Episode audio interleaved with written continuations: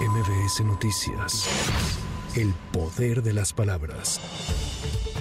El presidente nacional de Morena, Mario Delgado Carrillo, se reunió con los dirigentes estatales y de manera conjunta se comprometieron a iniciar los trabajos con miras a las elecciones presidenciales de 2024, donde habrán de buscar obtener un mínimo de 33 millones de votos, es decir, 10% más de los que llevaron Andrés Manuel López Obrador al gobierno de México en el 2018. Vamos a tener una meta de 33 millones de votos para el 2024 y con ello asegurar el triunfo en la presidencia de la República. Esto es un 10% más de los votos que obtuvo Andrés Manuel López Obrador en el 2018.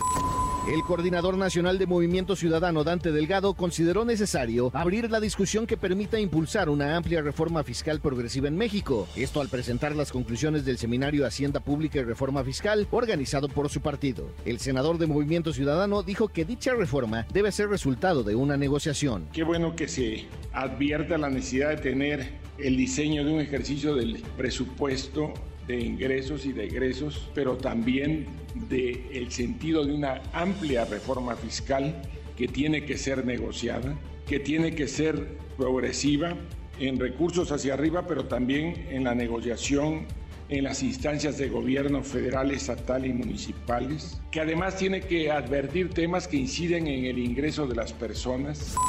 Por violaciones al proceso legislativo, el ministro Javier Laines propone invalidar el decreto de reformas que contiene la segunda parte del llamado Plan B. El juzgador justifica su propuesta al argumentar que la Cámara de Diputados jamás expuso las razones para justificar el trámite urgente de estas iniciativas, entre otros vicios. Para MBS Noticias, Javier Bravo. MBS Noticias. El poder de las palabras.